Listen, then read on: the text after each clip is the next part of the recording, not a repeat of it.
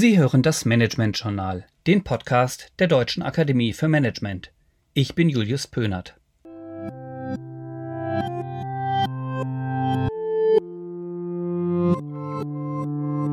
Heute widmen wir uns dem Ausstellungsmanagement oder genauer gesagt den Galerien und Museen. Dieser Bereich des Kulturmanagements wird von Außenstehenden oft als eines der trockensten Fachgebiete angesehen. Nicht umsonst bezeichnen wir im allgemeinen Sprachgebrauch Dinge als museal, die wir als nicht mehr zeitgemäß ansehen und von denen wir uns denken, dass sie bald auf irgendeinem Dachboden verrotten.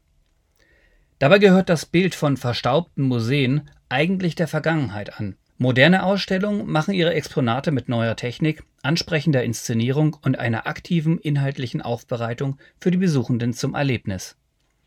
Zu den klassischen Aufgaben eines Museums zählen zudem die Bereiche Sammeln, Bewahren und Forschen. Die Besuchenden bekommen durch Ausstellungen nur einen kleinen Teil der Arbeit dieser Institutionen mit. Ausstellungen jeglicher Art machen es sich zur Aufgabe, für ihre Exponate zu begeistern und auf diese aufmerksam zu machen, ganz gleich, ob es sich um Fotografien junger Kunstschaffender oder um spektakuläre Funde aus dem alten Ägypten handelt. Im Kulturmanagement bieten Ausstellungen einen der vielleicht faszinierendsten Arbeitsbereiche, denn sie arbeiten meist mit bereits fertigen Werken, die bewertet, eingeordnet, inszeniert und in einen neuen Zusammenhang gebracht werden müssen. Ausstellungen sind einer der wenigen Bereiche in der Kultur, in dem sie die volle Kontrolle über ihre Arbeitsresultate haben können. Bemerkenswert sind auch die großen Werte, durch die hohe Versicherungssummen für viele Exponate notwendig sind. Die spektakulären Einbrüche ins Berliner Bodemuseum oder ins Dresdner Grüne Gewölbe sind Ihnen sicher noch im Gedächtnis. Und auch in Filmen und Romanen regen hochwertige Ausstellungsstücke und deren Diebstahl die Fantasie der Autoren an. Dabei muss es gar kein millionenschwerer Diamant sein, der ihnen fehlt. Auch wenn ein Gemälde für 100.000 Euro abhanden kommt oder beschädigt wird, haben sie ein Problem.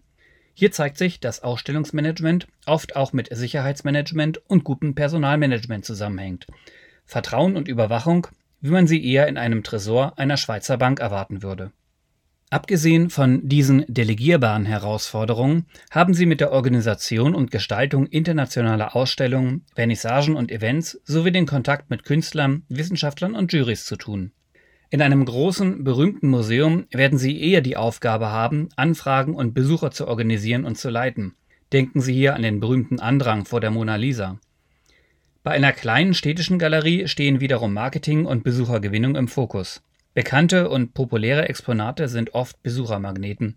Unbekanntes zu zeigen erfordert ihr gesamtes Repertoire im Bereich Vermarktung, Öffentlichkeitsarbeit und natürlich auch Finanzierung.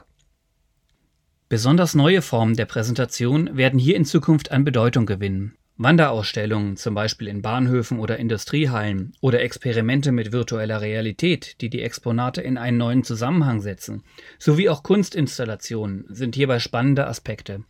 Sie können das Kunstwerk natürlich nicht ändern, aber den Zusammenhang, in dem es betrachtet wird. Wie Sie Informationen aufbereiten, wie Sie mit Besuchenden kommunizieren und wie Sie Ihr Team durch das Projekt einer Ausstellung von der Vorplanung bis zur Dokumentation und Archivierung führen, ist hier sehr entscheidend.